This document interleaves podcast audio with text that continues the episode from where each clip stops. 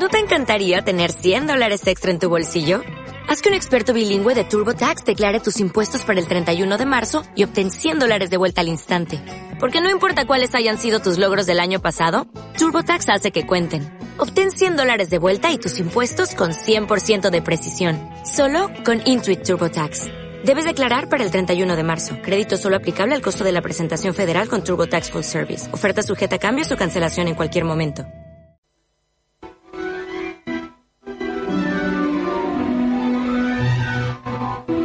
Juro solemnemente que esto es una travesura.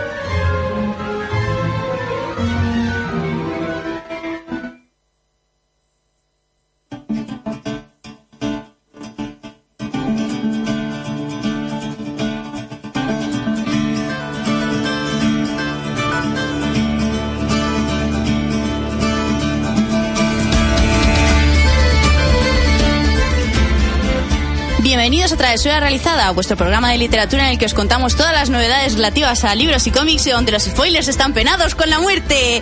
¡Bien!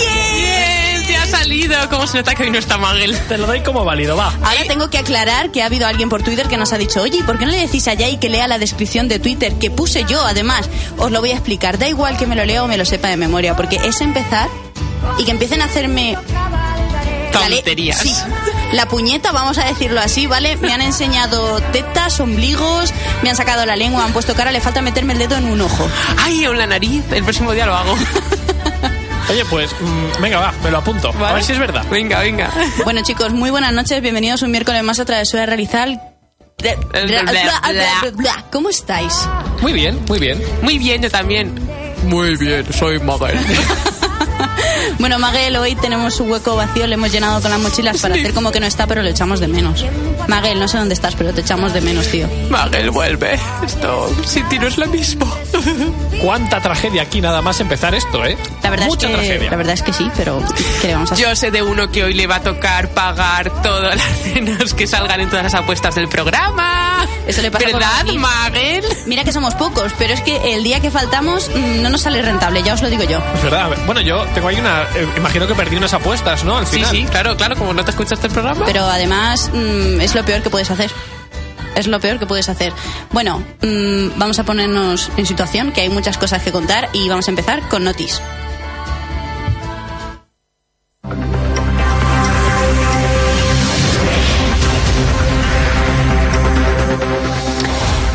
Hoy no tenemos a Troy McClure porque Magel no está, ¿qué le vamos a hacer? Pero eh, traigo algunas noticias curiosas que me han llamado la atención y he dicho, oye, pues voy a comentarlas aquí.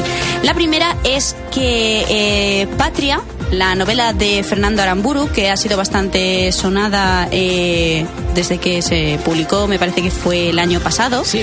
eh, que cuenta... mm, el día a día de dos familias encontradas, una familia en la que hay eh, miembros etarras y otra familia que sufre la violencia que provoca eh, ETA. Eh, ha recibido el Premio Nacional de Narrativa 2017, que es un premio muy tocho, y además ha recibido otros tantos, pero este es uno de los más importantes. ¿Habéis oído hablar de este libro? Sí. Sí, eh, además ha tenido bastante, bastante repercusión, como estabas diciendo, precisamente por el tema que trata, porque hay mucha gente que incluso ha intentado impedir la salida del libro, porque, bueno, mm, por el dolor, bueno, que ha habido a lo largo de estos años con el tema de, ETA, el terrorismo en España, pero, pero lo cierto es que yo tengo muchas ganas de leerlo. No sé si... Tere, Tere es un libro que te pega, ¿eh? Yo creo que es un libro que te deberías leer. No, es más, es que me lo quería leer este verano, pero al final por unas cosas o por otras lo he tenido que posponer, pero vamos que lo cogeré en breve. Porque Claro. además, lételo, lételo y nos cuentas luego, porque es que yo creo que te encaja perfecto este libro. ¿Sí? A mí la verdad es que me llama la atención. Mi padre se lo compró este verano, cuando fuimos ya arrasamos en la librería, porque dijo, necesito libros para leer, se me han acabado los que tú tienes y a mí me interesan, vamos a comprar unos pocos. Y hicimos el agosto ese día y la verdad es que a él le encantó. Yo no sé si a mí personalmente me va a gustar, pero la verdad es que como poco me llama la atención. Pues chicos, yo me lo leo y luego os cuento. Lo, Venga, va. lo de que me pega lo dices por el bigote y la barba que lleva Arambu- Aramburu, igual que yo, ¿no? Eso es, porque digo, mira, es que, es que te, enca- te encaja. Me encaja. Bueno, y otra cosa eh, que tenemos que destacar como podcast de literatura es que esta semana, el martes me parece que fue por la noche, eh, ¿el martes o el lunes? Ya no lo sé. Bueno, eh, se celebraron los premios Planeta 2017 y era la edición número 66 y el ganador fue Javier Sierra con su libro El Fuego Invisible y la finalista fue Cristina López Barrio con Nieve en Tánger. Anda. La verdad es que me llamaba la atención la gala, lo que pasa es que al final, por unas cosas o por otras, no pude verla en directo, en streaming por Twitter, que lo estaban anunciando desde la web de Planeta. Pero el año pasado, por ejemplo, ganó Dolores Redondo y se quedó de segundo el del asesinato de Aristóteles o algo así, ¿puede ser? No me suena para Eh, nada sí, ese libro, ¿eh? Sí, es Sí, que lo estuvimos sí. hablando, pero Sí. ahora mismo no me acuerdo. Pero bueno, Javier, Javier Sierra es eh, el ganador de este año y a mí mm, este hombre tiene libros cuyas portadas me suenan desde hace mil años que nunca me las he podido leer, pero siempre me ha llamado la atención, como es el caso del Maestro del Prado, que es súper famosa. Eh, he encontrado un artículo en el que salen varias de sus obras y tenemos, por ejemplo, esa, La pirámide de mi inmortal, La cena secreta, La dama azul. Pero bueno, para quien no sepa de qué va este libro, para haceros una idea, es eh, La búsqueda del santo grial en Madrid. Es como el Código da Vinci, pero en Sí, sí, Madrid. sí. Oye, mm, la adaptación, ¿no? A, a- a territorio español de, de las típicas Algo así, de ¿no? Y además dicen que está muy bien escrito porque este hombre escribe, creo que prácticamente todo histórica. Qué guay. Y que está muy bien y que se documentado. documenta muy bien. que para ser qué bien. ganador de Premio Planeta. Sí. mm, Sí, sí, sí. Pues de lo que decías, el segundo de, el ganador del Premio Planeta 2016 fue el asesinato de Sócrates. Eso. De Marcos He dicho Chicot. yo Aristóteles, sí, era un primo. Más suyo. o menos, sí. Pues está, está curiosa. Y luego, aparte, eh, la de la que se ha quedado finalista, la de Niebla en Tánger, es una novela que narra. eh, por lo que he podido ver, ¿vale? No os lo voy a leer porque esto entonces pierde la gracia, pero es las aventuras que sufre una mujer cuando tiene un desliz y se acuesta con un hombre y ese hombre a la mañana siguiente desaparece y Ajá. se deja un amuleto y un libro. Entonces lo va a buscar para devolverle el amuleto y el libro, supongo, y llega un momento en que duda si es fantasía o realidad lo que está viviendo que porque, porque el libro coincide perfectamente con el hombre con el que ha pasado esa noche. O sea que a lo Pero es un hombre misterioso que ha salido de la nada y aquí, Sería y como el, aquí eh, como el personaje del libro. Exacto. Sí.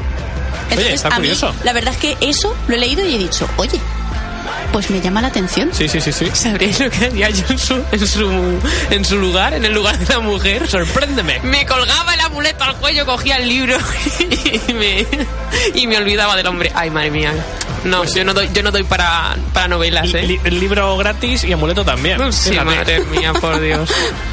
Pero bueno, vamos a dejarlo ahí, ¿eh? Vamos a dejarlo ahí. Yo no doy para novelas. Eh, hombre, nosotras tenemos algunas historias que podríamos escribirlas y hacernos ricas. Bueno, todo hay que eso es verdad, cierto. Algún día nos pondremos ya. Yo con mis prácticas, desde que empecé de enfermera como estudiante, eh, como tengo suerte para todo, he tenido de cada una que yo creo que si la escribo eh, me pongo a la altura de la enfermedad saturada, Y- que para mí es un mito. Y en verdad, en verdad, muchas de las vivencias que hemos pasado, eh, dices, no, esto no, esto no pasa en la vida Esto real. Esto no, esto se nota que es un libro. No, no, pasó, pasó. Pasó de verdad. Tenemos que mm, escribir un libro. un Tenemos día. que hacerlo, tenemos que empezar Sí, con sí. nuestra memoria y eso tiene que ser por lo menos una trilogía fácil, así con letra pequeña. Bueno, y por último, la última noticia que traigo esta semana, que también teníamos que decirla sí o sí, es que el 16 de octubre es el Día de las Escritoras.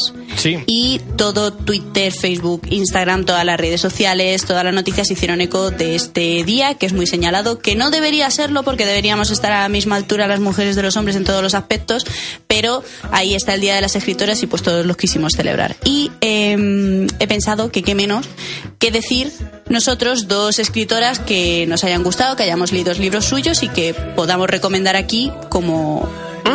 ¡Qué haciendo guay! un- Pues sí, me un parece- homenaje al Día de las Escritoras, aunque sea un poquito tarde. Me parece Luis, guay, me parece guay. ¿empiezas tú? Venga, va. Eh, ¿Os acordáis ahí cuando os hablé de, de Pax, que es el, el libro aquel de- del niño sí, y el sí, zorro? que bueno, que es quizá de mis lecturas favoritas de 2016. Pues está escrito por eh, Sarah Pennypacker, que es un- una escritora que, sinceramente, no sé qué más ha hecho.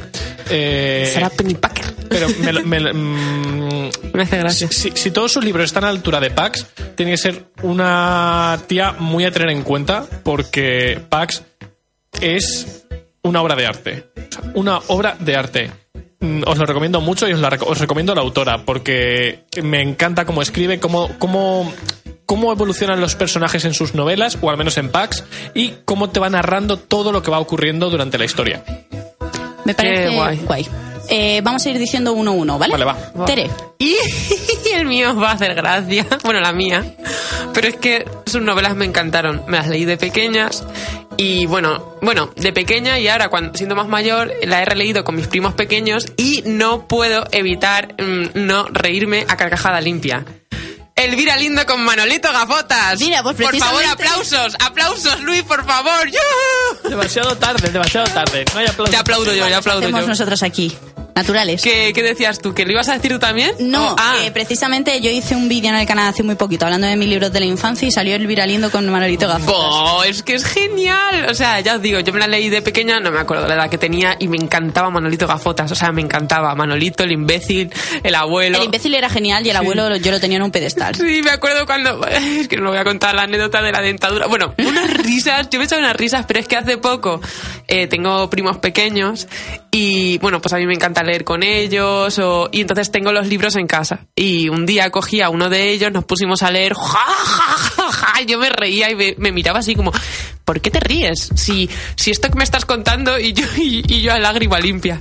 Así que Elvira Lindo, para mí, eh, forever. Forever and ever, me parece muy bien. Pues yo eh, aquí voy a hacer trampa por si acaso no da tiempo que yo diga mi segunda escritora, ¡Ah! pero eh, las mías es que estas van en pack, que son Iria G. Parentis y Elena M. Pascual, que son las escritoras de Sueños de Piedra, Títeres de la Magia, eh, ¿cómo se llama el otro? Eh, lo diré, Ladrones de Libertad, que la acaban de salir, y otros más, eh, otra, la de Alianzas, la biología Sí. de alianzas. Y el caso es que cuando me he puesto a pensar en esto para hoy, para el programa, no es fácil decir tus eh, autores favoritos porque hay, hay muchos hay muchas cosas que ver ahí porque por ejemplo yo no tengo ningún autor que me haya leído todos sus libros y me hayan gustado todos. Por ejemplo a mí Brandon Sanderson es uno de mis escritores favoritos Rothfuss es otro pero no me he leído todos los libros de Rothfuss por ejemplo me parece que sí pero de Brandon Sanderson por ejemplo no Bueno, pero yo creo que tampoco hace falta leerte toda la biografía. pero me refiero a que, simplemente de, si el por ejemplo, de mola. ellas me he leído un libro que me ha encantado y de ahí quiero leerme todos los demás, pero la verdad es que de ellas, por ejemplo, solo me leí. ¿Sabéis lo que quiero Sí, decir? yo te sí, entiendo. sí, Que, por pero- ejemplo, aquí sería muy fácil decir, por ejemplo, J.K. Rowling, que de ella me he leído siete Ya, libros todos que los me han libros, gustado, pero claro. no me he leído todos porque tiene otros con seudónimo y otros que ha escrito aparte, más eh, para género más adulto, que no me he leído y que no me llaman la atención Ya. leerme.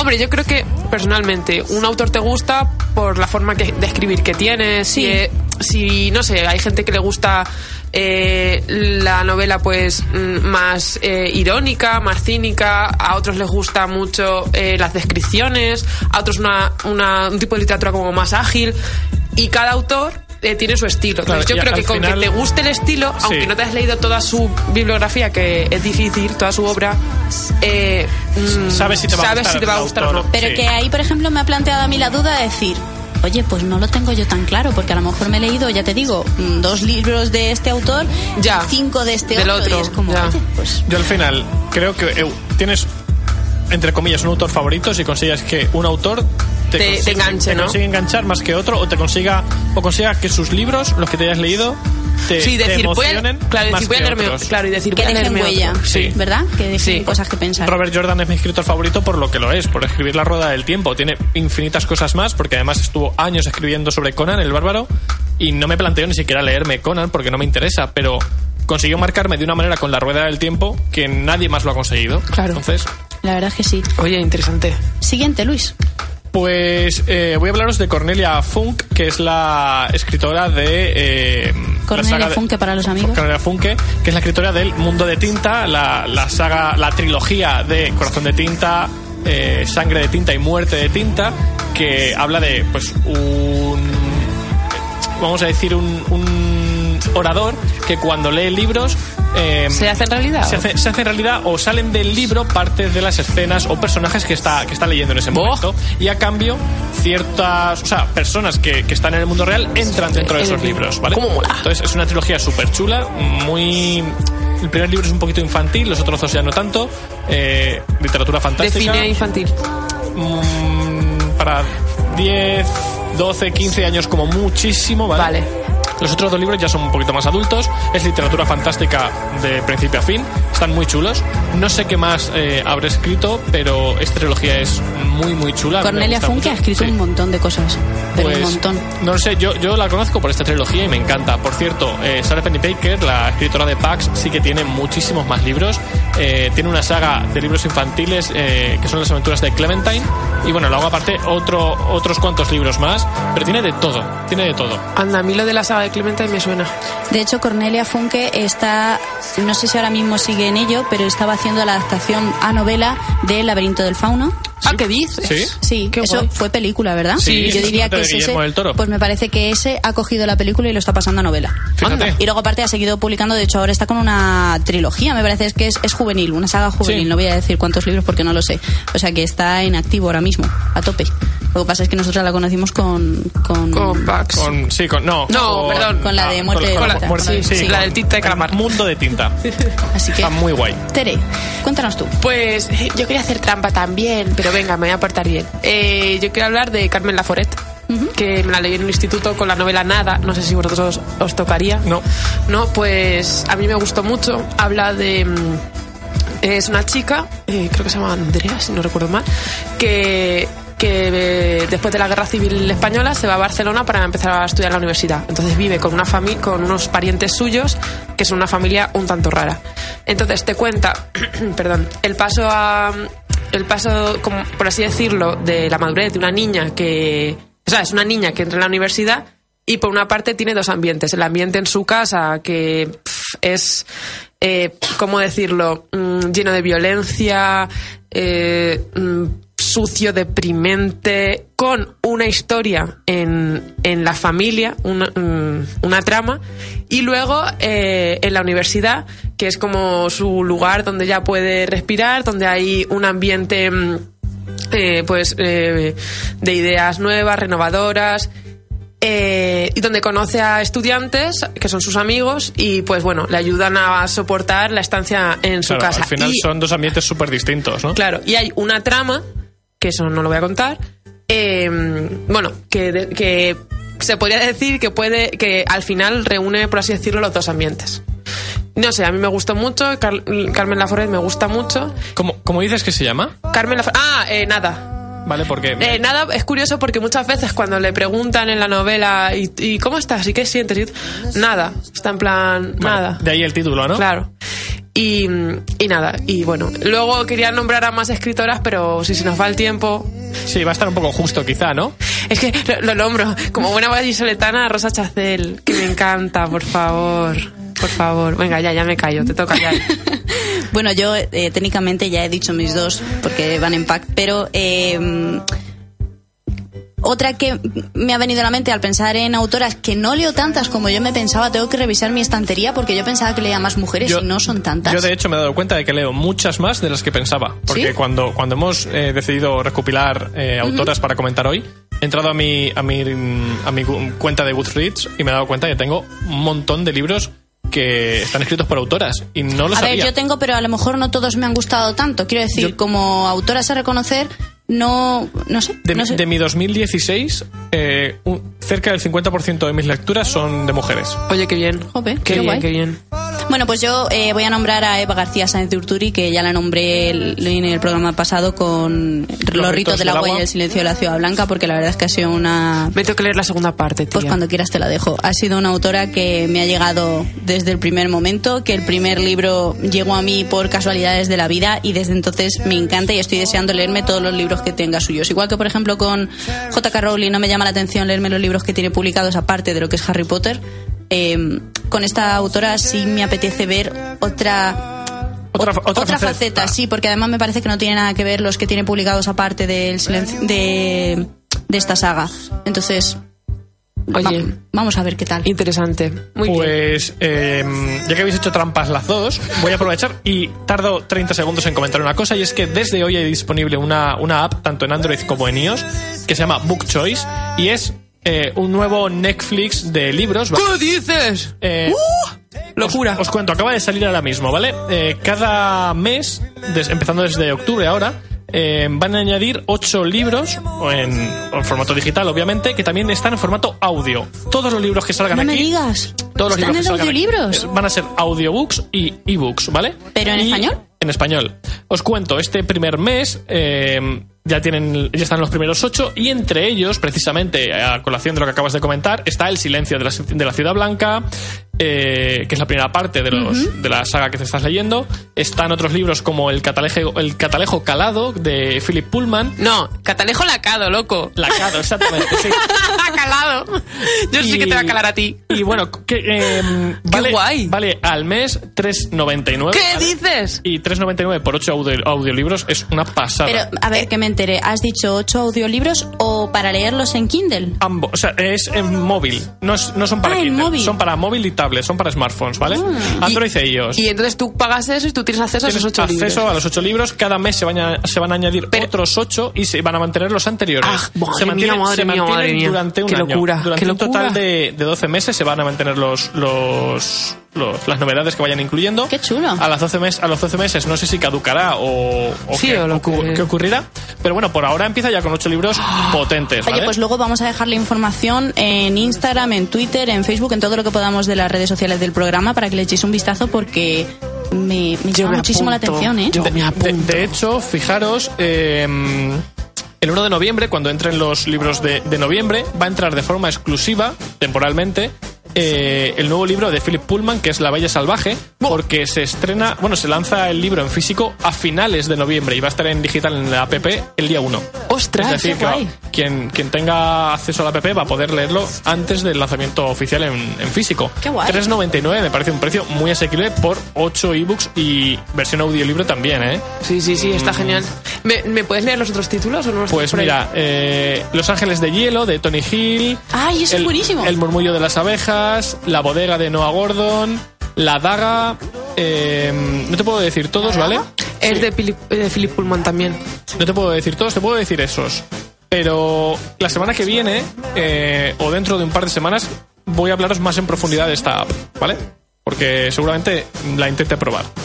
Para estas cosas sí que se interrumpe, Luis. Estas cosas no es hacer trampa. Estas cosas es magnífico. Me parece bien. Bueno, pues eh, vamos a seguir y vamos a contaros los libros que llevamos a medias esta semana.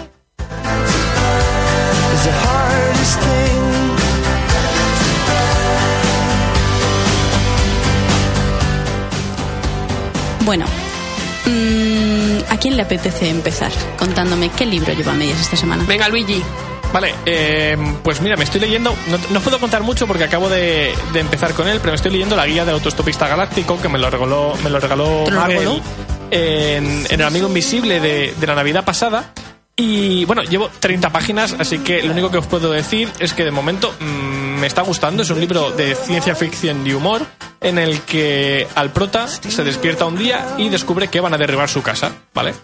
Tiene, tiene las excavadoras en la puerta de su casa y bueno, sale a, a la calle a protestar y se encuentra con un amigo suyo que resulta que es un extraterrestre y le dice, Ah. oye, no te preocupes por, por tu casa porque dentro de 12 minutos la Tierra mm, va a desaparecer, porque van a, van a derribarla. O sea, el tema es que durante las primeras páginas del libro te cuentan que van a derribar la, la casa del prota para construir una autopista y eh, justo después, en la página mm, 15, te enteras de que una raza alienígena va a destruir el planeta Tierra para construir una autopista en la Vía Láctea. Entonces es como, como, como, mm, bueno, mm, vale, pues nada. Y la verdad es que está muy curioso porque mm, tiene un humor muy negro, muy ácido. Y de momento, de momento me está gustando mucho. Es un libro muy corto, creo que son 177 páginas, es decir, nada y menos. Eh, Esta semana me lo leeré y la semana que viene os hablo más en detalle, pero por ahora pinta muy guay. Eh, y lugo lo pasas, que tiene eso Vale. es muy divertido. Qué guay. ¿Y tú, Tere, qué te está leyendo? Bueno, a ver, eh, yo quería ponerme con con ay, un libro de ciencia ficción en el que está basado el de, en la película de Blade Runner, que es la eh, ¿suenan los androides con ovejas ¿Mecánicas? mecánicas? Sí, creo que es ese. Me quería poner con ese, pero eh, no he podido pillármelo a tiempo, porque ahora con todo el Blade Runner, pues Claro. ha habido más boom. Entonces me quiero leer Teresa de Rosa Chazelle Anda. que, que resulta que, mm, bueno, Rosa Chacel es una autora vallisoletana Y nada, hay una plaza en Poniente que está en un banco, han hecho una, una, una estatua de ella que está sentada en el banco. Y yo me acuerdo que siempre me hacía fotos sentada al lado de la señora en plan de coña y no sabía quién era, hasta que un día me enteré. Fíjate. Y dije yo, hoy va. Y bueno, nada, eh, yo había oído hablar de ella en el instituto, pues en clases de lengua y literatura, pero nunca había leído nada suyo. Y entonces empecé a investigar y me gustó. Y vi que había una novela que se llama Teresa, que habla sobre Teresa Mancha, eh, una, la amante de, de Espronceda. Entonces, la novela tiene, bueno, o sea, es romántica. em, eh, eh, está ambientada en. O sea, eh, sí, si no me equivoco, la guerra civil. Y entonces habla de la historia de amor en aquella época de Teresa Mancha, del amante, con, con, con Espronceda. Y nada, pues ahora, esa, ahora- ahí es de romántica, pues tampoco, tampoco te puedo contar mucho, más allá de los encuentros de los amantes y a ver cómo desa- se desarrolla la historia. Y nada, me hace ilusión por eso de que, sea, de que el título de la novela fuese como mi nombre y luego por el hecho de que la autora fuese de Valladolid y me parece curioso. Y por eso lo estoy leyendo, pero tengo en vista en cuanto termine, porque solo tiene 290 páginas, vamos, que es Ah, cortito. pues es cortito. Sí. En cuanto lo termine, que creo que será en breve, em, el de la. El de. Ay, la autovía. Este no, de la, me lo has pegado, Luis. Se me ha ido. El de. El libro de- en el que está ambientado Blade Runner. Que me, me he estado informando y no es igual que la novela. O sea, perdón, que la película. La película está como ambientado basada. Pero no, por lo visto creo que no tiene. O sea, tiene que ver, pero tam- tampoco mucho. Cuando me lo lea, lo comentamos. Ya, pues sí, me parece bien. Pues eh, vale, ahora quedo yo por contaros qué es lo que me estoy leyendo y la verdad es que esta semana eh, está siendo un poco caos porque he empezado con el máster y me queda muy poquito tiempo porque tengo muchísimo que estudiar y muy poco tiempo y al final pues me, me saturo y no Oye, puedo- pero ¿nos puedes contar cosas del máster que a mí eso me interesa? Eso también es verdad. Bueno, ahora después os hago una crónica, no te preocupes. Eh, solo deciros que ya he hecho mi primer vuelo en helicóptero y sigo aquí viva, entonces la verdad es que bien, bien, por el resto bien. Eh, centrémonos. Eh, esta semana me he empezado Asesinato en directo de Mary Higgins Clark. Eh, es un libro bastante mm, curioso, que además yo la edición que tengo es en bolsillo, que lo hablamos en Novedades hace mil años Sí, la temporada pasada. sí. Y eh, os lo conté y ahora lo voy a recordar y vais a decir, ah, ese, porque es uno de los que me llamaron la atención y luego afortunadamente me lo mandaron para reseñar y me lo estoy leyendo de ahora. hecho, solo me suena el título, que me suena mucho, pero no sé de qué iba el Es libro. eh, de un reality show que van a montar en, una tele- en la televisión, ¿vale? Ajá. Y que va a ir de asesinatos que no que están sin resolver y van a juntar a todos los familiares y a los eh, sospechosos, sospechosos. para intentar sacar a la luz qué es lo que pasó de verdad, si de verdad había un culpable, si no, y mm, todo esto está relacionado con que la productora o la que quiere ser la productora de este reality show hace dos semanas de cuando empieza a querer desarrollar este programa Ajá. eh, su marido estaba en el parque con su hijo pequeño, que no sé si tendría tres o cuatro años, no me acuerdo exactamente, y al marido le pegan un tiro en la cabeza delante del chiquillo Ah, en, vale, vale, en sí. mitad del parque. Sí. Y entonces el, eh, el que le pega el tiro se da la fuga, pero le dice al crío que, que, él será el- que su madre será el siguiente y él será después. La verdad que todo, todo muy alegre, sí, para empezar. ¿no? Entonces, claro, Muy la, Higgins la Clark. mujer, Sí. la mujer, la madre del crío tiene miedo porque, claro, dice que qué pensará la gente cuando yo monto un programa en el que voy a hablar de asesinatos sin resolver cuando el primero que está sin resolver es el de mi marido. Claro. Entonces ahí está el tema. Y la verdad es que está curioso. Lo que pasa es que he podido leer apenas nada, 30 o 40 páginas, entonces tampoco puedo Estás como, contaros como mucho. yo, entonces, con el mío. Sí, pero ya os contaré qué tal porque la verdad es que tiene muy buena pinta. Y de hecho he descubierto que no es eh, será no es autoconclusivo, me imagino que en lo que es el caso sí, pero que va a haber más. O hay ya más escritos eh, relativos a este mismo programa. Entonces, cuando me informe un poquito más ya, ya os diré. Genial. Y bueno, ahora vamos a pasar a una parte del programa que teníamos muchas ganas, eh, que os hemos ido contando por Twitter eh, durante, me parece que ha sido concretamente hoy, hemos empezado a daros la lata concretamente con el tema. Sí, nosotros pre- con mucha previsión Sí, siempre. pero porque estas cosas son así, vivimos al límite. Y es que vamos a tener una invitada muy especial con nosotros, os hemos ido dando pistas, ya ha habido gente que ha intentado adivinar quién era, pero al final... eh, No lo ha se ha quedado ¿no? ahí un poquito en el aire. Voy a repetir las pistas que hemos dado y es que es una chica, es española, es escritora, eh, sus libros son autopublicados y lo último que he dicho, si no me equivoco, es que es booktuber. Nosotros aquí hemos hablado de un montón de booktubers desde Sí, que empezamos el programa. Realmente, realmente con, los, con los datos que has dado no es fácil sacar. Si son. Le ha faltado decir, tiene pelo moreno, mide unos 60 y ojos No castaños. me ha dado tiempo a dar más detalles porque nos llegaba la hora del programa. Pero bueno, vamos a dejarlo ahí y pásanos con ella. ¿Hola? Hola, Hola, Rolly. ¿Qué tal? pues muy bien y muy encantada de estar aquí con vosotros. Ay, me alegro. Ojalá hubieras podido venir aquí a Albacete. Sí, sí, hubiese molado un montón. Bueno, em, tenemos de invitada a Rolly Hatch, para quien no la haya conocido. Y ahora lo que vamos a hacer, Rolly, es em, hincharnos a hacerte preguntas. De un montón de cosas, además. De un montón de cosas, además. Algunas son. A lo mejor te pueden parecer un poco aleatorias, pero es para quien no te conozca, que sepa un poquito más de ti. Y. mm, Pues tú ves, ve contestando lo que tú creas y vamos a ver qué tal. Vale, Eh, yo, primero de todo, me gustaría saber cuál es tu nombre real, Rolly. Mi nombre es real. Sí, sí, se, puede- se me lo llamo puedes decir. Rosa, sí, me llamo Rosa. Rosa. Ah, vale, genial. Bien. es que yo estaba Rolly, Rolly, Rolly, Ro- Ro- Rolly. Va, Rosa. Estarías haciendo juegos de palabras a ver si te salía, ¿no? Sí. Y digo, joder, como sus padres le han eh, eh, nombrado, le hayan puesto de nombre Rolly, mola mucho. Pero claro. Vale, Rosa, encantada. Yo soy Teresa. Igualmente. Bueno, Rolly, eh, aparte de escritora, de ser- de- vamos, de estar escribiendo libros actualmente, ¿a qué más te estás dedicando? Bueno, aparte de que el canal de YouTube me quita mucho tiempo, ¿vale? ¿no? Me lo Ya creo, ahí- me lo ya creo. lo sabrá mejor que nadie. Entonces, bueno, pues me dedico pues, eh, a hacer contenido para el canal, me gusta mucho leer. Me dedico también, bueno, yo trabajo en un 100 montaditos, a jornada completa, entonces eso también me lleva mucho tiempo para hacer otro hobby. Sí, la, la verdad es que mm, tienes que compaginar muy bien todo, ¿eh? Sí, sí, pero bueno, en eso estamos. Es que cuando uno hace cosas que le gustan, en realidad, pues tampoco es un esfuerzo, ¿sabes? Claro. Y a mí todos mis trabajos me gustan. Entonces, bueno, pues eso es un poco lo que hago. Y escribir, pues ahora está un poco parado el tema, pero vamos, ahora a final de año tengo, tengo proyectos en mente. Ay, qué genial. ¿Por qué empezaste a escribir? Pues a ver, empecé a escribir porque se me llenaba la mente de muchas ideas y en realidad yo siempre las he desarrollado así. Lo que pasa es que un día, bueno, eh, no, no sé si vosotros si fuisteis de la época de Fotolog, pero Sí. yo empecé a escribir en Fotolog, ¿vale? Entonces, eh, yo creaba historias con, con los Sims, con los muñequitos, y las trasladaba, luego les hacía un guion, lo, lo hacía novela y lo trasladaba a Fotolog y ahí pues compartía historias con un montón de gente de todo el mundo. Y pues no sé, pues el, cuando tienes un poco de feedback con la gente, pues te, da, te dan ganas de seguir escribiendo, la verdad.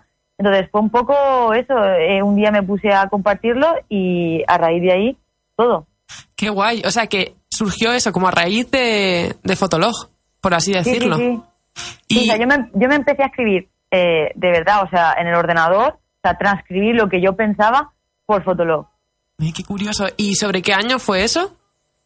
Pues imagínate. Bueno, pues, vamos a ver. Tú piensas que yo ahora tengo 28 años y yo empecé con Fotolog, pues no sé, tendría 15. 15, sí, 16. sí, sí, sí. Sí, sí. o sea, hace ya, hace ya tiempo, ¿eh? Madre mía, qué guay. Claro, es Qué- que, es que Fotolog, es, eso hace 12, 13 años. ¿Y cuándo publicaste tu primer libro? El primer libro lo autopubliqué en 2015, en verano de 2015. ¿Y, y cómo surge el publicarlo? Me refiero a autopublicarlo. Eh, porque yo creo que eso tiene que ser, mm, no sé, muy valiente. A mí me daría muchísimo... Respeto. Sí, respeto, la palabra es respeto. Sí, pero en realidad cuando yo me autopubliqué sabía tan poco que me lancé así a, a sin saber, ¿sabes? Venga, locura. Es que Por la ignorancia a veces ayuda. ¿eh? En ese aspecto, el, ¿El tirarnos qué? de cabeza sin controlarlo, sin saber Sí, lo sí. que va a pasar, al final te la juegas.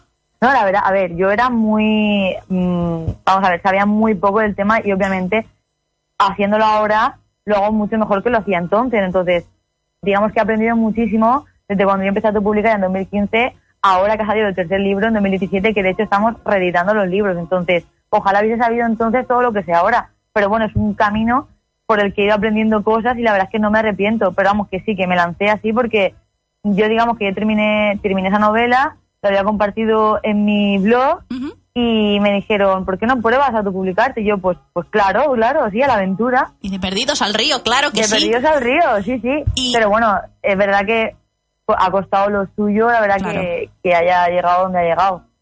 ¿De qué va Amor y Virtud? Esa es una pregunta muy difícil que odio que me hagan. porque Ya lo sé, pero yo te la hago por segunda vez por si no te habías oído suficiente una.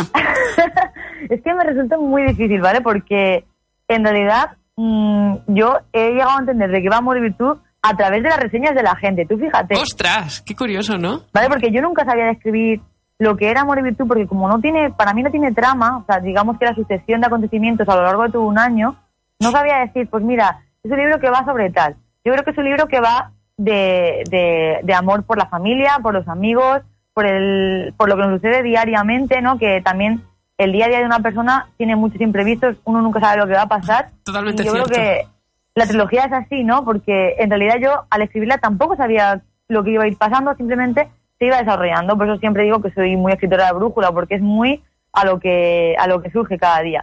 Eh, Rolly, una libro- pregunta. dime. ¿Es autobiográfico? No, para nada. Vale. Para nada. De hecho, hay gente que me pregunta, ¿hay algún personaje que...? No, yo creo que todos tienen una parte de mí, porque obviamente es el primer libro. No, pero no, no, evitarlo. Emma no tiene nada tuyo, mira. No. Bueno, no, pero a lo mejor, a lo mejor no tiene nada mío en ese sentido, pero a lo mejor sí que me ha influenciado gente que he conocido, Sí. ¿sabes lo que quiero decirte? Entonces, en ese, en ese sentido, sí que tienen todos algo, yo les he aportado algo a cada personaje, porque obviamente, De algo que tú conocías. claro, Qué guay. Eh, yo tengo que decir que me he leído Amor y Virtud. Tengo los otros dos pendientes que me los compré, te los compré cuando viniste aquí a Albacete en verano. Y mm, me dejaste a cuadros. O sea, me, me hiciste reír, me hiciste casi que llorar, me hiciste enfadarme mucho y la verdad es que no te creas que un libro me despierta a mí sentimientos así tan... A la, tan- a la ligera, ¿no? Sí, sí, sí. Era como, pero será posible. Y claro, lo que pasa es que cuando me leí el primero, los otros dos no los tenías conmigo. Si los hubiera tenido, yo creo que me habría metido a la trilogía de una, pero... en vena. Sí, sí, tal cual, pero bueno, no pasa nada, eso se puede solucionar. Em, creo que ahora. Tengo una dime. preguntita, perdona. Eh, ¿Se podría considerar en género, por ejemplo, costumbrista? Me refiero, ¿relatas un poco la actualidad? O sea, ¿está ambientado en, en la actualidad o es...? Es que yo no me los he leído.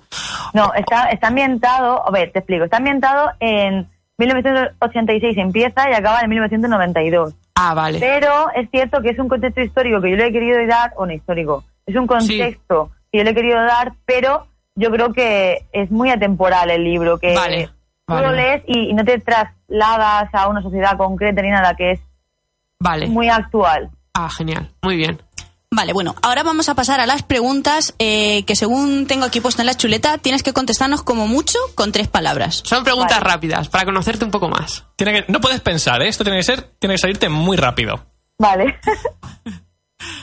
Vale, pues, ¿cómo te definirías como persona? eh, uf, muy enérgica, eh, mm, muy entusiasta y muy leal, creo. Qué bonito, genial.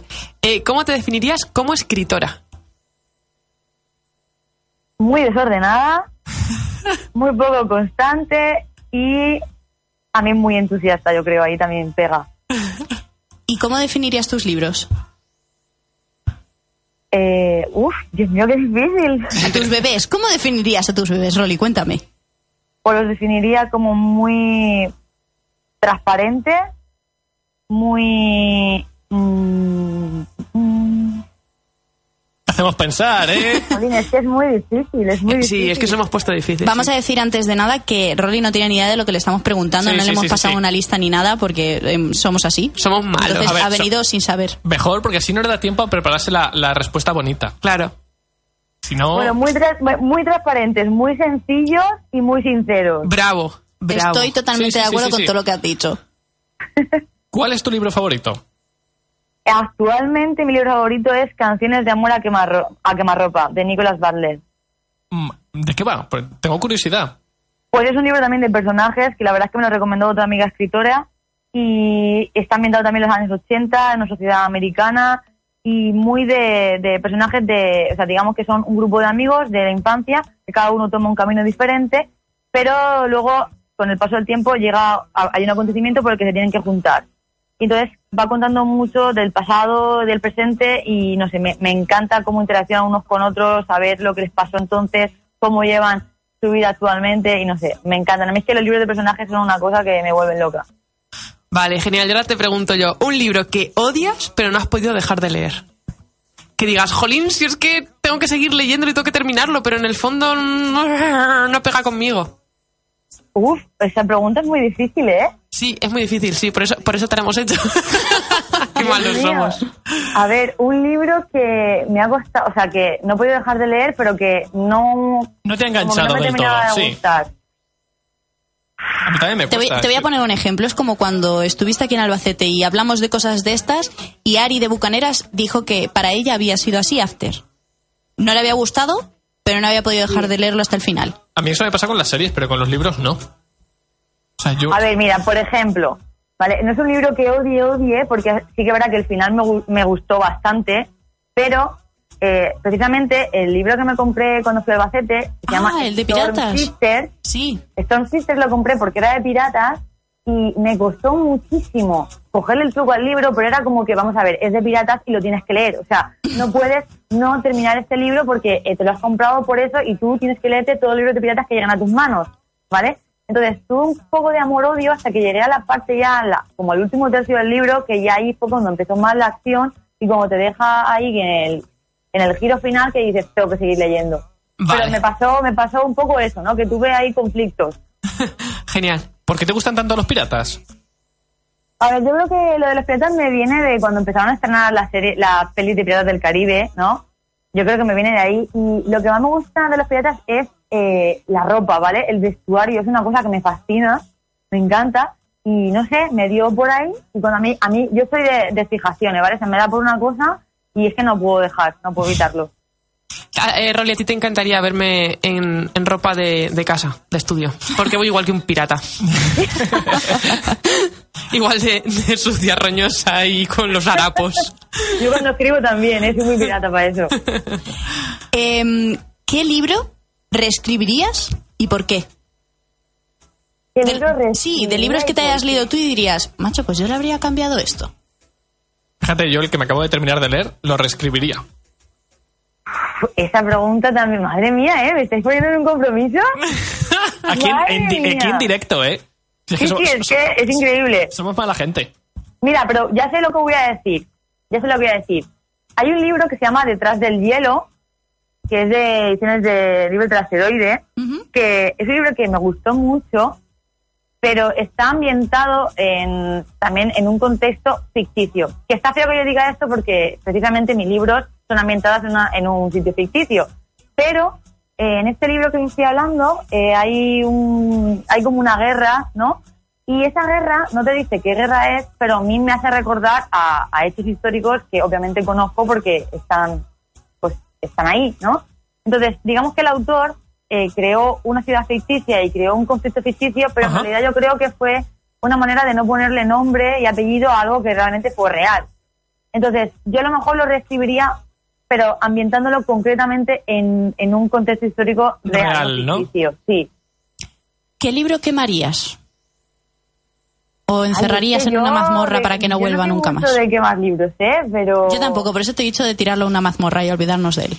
Mira, hay un libro que mm, también tuve mucho conflicto y es el de la música de silencio de Patrick Rothfuss. Mm, Creo que todos hemos tenido conflicto con ese libro. Yo no me lo he podido terminar. Salvo yo que no me lo he Eh, leído, eso me yo lo tuve ahorra que empezar problemas. tres veces, ¿eh? Tres veces tuve que empezar. Y, y también fue en plan de, es que te lo tienes que leer. No puede ser que no te lo leas un libro de este señor porque, bueno, ya es cuestión de orgullo.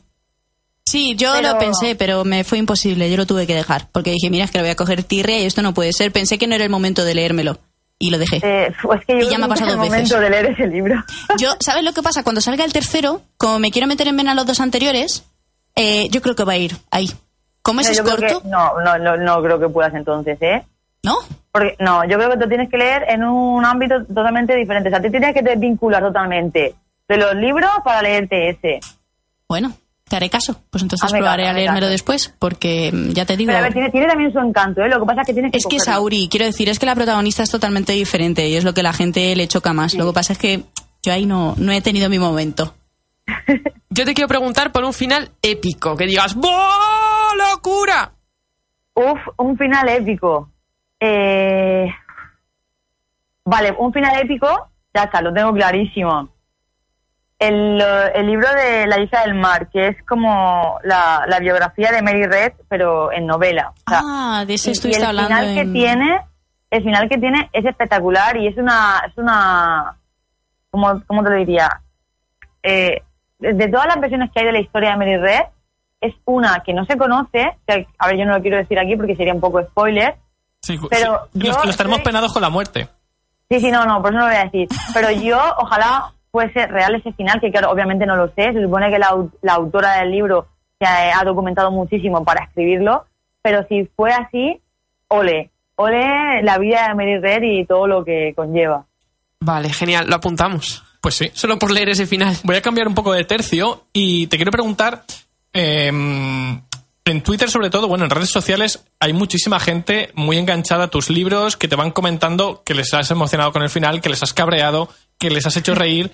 ¿Cómo has ido viendo el feedback de la gente a lo largo de la trilogía? Quiero decir, ¿la gente se ha ido enganchando más a la historia o, o ves que se han mantenido un poquito estables a lo largo de los tres libros? ¿Crees que ha ido a mayor o, o que has- se ha mantenido el mismo nivel durante los tres libros? No, hay, hay a más, sin lugar a dudas. ¿Sí? Sí, sí, hay, hay un cambio. O sea, la, la gente le da amor y virtud y hay gente que le puede gustar más, menos y tal. Pero bueno, es el, el nivel más o menos se queda ahí en la media, ¿no? Sí. Eh, en virtud de verdad, la gente ya dice, pues parece que, que, que- que me, me está gustando más. O sea, como que ya conocen más a los personajes y te adentran más, pasan más cosas también. Y claro, también hay un final que te deja como que no puede ser. O sea, no puede ser que nos haya vuelto a dejar así. y entonces ya cuando adentras en el tercer libro, el tercer libro ya son 600 páginas, pasan muchísimas más cosas. Además, los personajes han crecido mucho porque ya han pasado cinco años. Y entonces es como un libro más maduro por parte de los personajes y donde se ve toda la evolución que han tenido desde el principio. Entonces, a lo mejor hay, hay gente que no, de- o sea, que les ha gustado los tres por igual y que no destaca uno más que otro, pero yo creo que sí que se ve con respecto a las valoraciones luego en Goodreads y todo eso, la media final es que ha ido creciendo. ¿Y tú notas tu evolución como escritora de un libro a otro? claro, lo noto muchísimo y de hecho, eh, ahora ya que he terminado los tres, aún pienso, Buah, es que si los escribiera ahora podría hacerlo muchísimo mejor, pero claro, uno ya, uno cuando termina un libro ya no puede tocarlo más, Claro. porque entonces estás tocándolo indefinidamente y eso no puede, no puede ocurrir. Y bueno, de hecho, ahora has sacado una reedición, ¿no? Has cambiado portadas, pero que solamente- son una auténtica maravilla. ¿Solo son portadas o, o cambias algo más? No, a ver, bueno, he cambiado más cosas, pero, por ejemplo, en el primer libro, antes, eh, acabas el primer libro y ya está. Entonces, el epílogo de ese primer libro estaba en la segunda parte. Y luego el epílogo del segundo estaba en el tercero, porque digamos Sí. que fue algo que hice a posteriori. Entonces, ahora con las reediciones están esos epílogos en sus libros correspondientes. Entonces, el primer libro ahora es un poquito más gordito y así, ¿vale? Se va se ha estructurado todo de otra manera.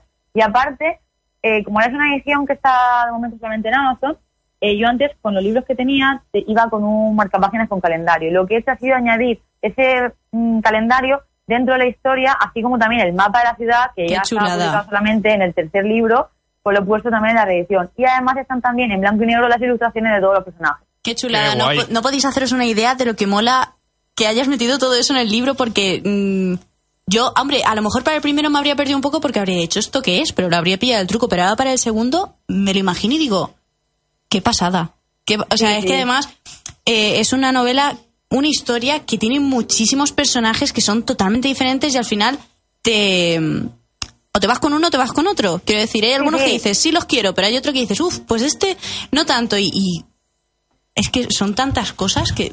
¿Sabes el No, problema lo- que tengo ahora, Rolly? Que me voy a tener Dime. que leer los dos que me quedan. Y no voy a mi casa ahora. Yo estoy deseando que te lo leas ya. ¿eh? Eh, maldita sea, yo así no puedo, ¿eh? Mejor, mejor. Yo ahora te voy a hacer unas preguntas un poco personales, ¿vale? Vale. Eh, estas son más fáciles. Eh, dinos un plato de comida favorita. Entre Uy. paréntesis, vale postre.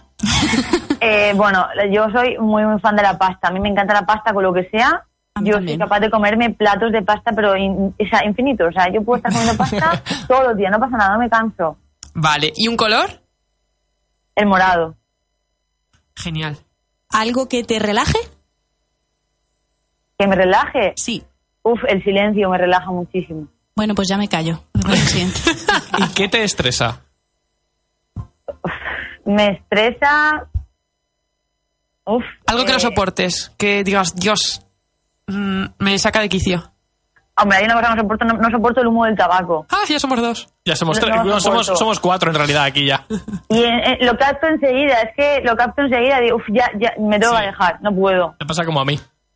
Eh, tu cosa favorita. Cosa eh, puede ser lo que sea. Eh, Algo que digas, lo, lo necesito para mí. el ordenador, la pluma, conmigo. una mascota, un peluche, lo que sea. Madre mía, mi cosa favorita. Estas son todo pre- preguntas, pues, de, la- de las típicas que se te suelen hacer, ¿no? Es que es lo típico que luego cuando acabamos la entrevista diré, ay, tendría que haber dicho esto, ¿sabes? Pero claro, ahora mismo mi cosa favorita, Pauline, es que tengo muchas cosas favoritas, en plan, pu- voy a- ¿puedo decir una peli? Venga, sí. Vale, sí, sí, genial. Vale, como Vale, cosa. aceptamos barco. Sí. Pues voy a decir la peli de Puños de Asfalto, Fighting. Ay, pues es un peliculón. Esa es mi película favorita de, vamos, de siempre. Pues está muy chula, sí. A la hora la, de, veo, la veo un montón de veces. a la hora de leer, em, ¿qué género eliges?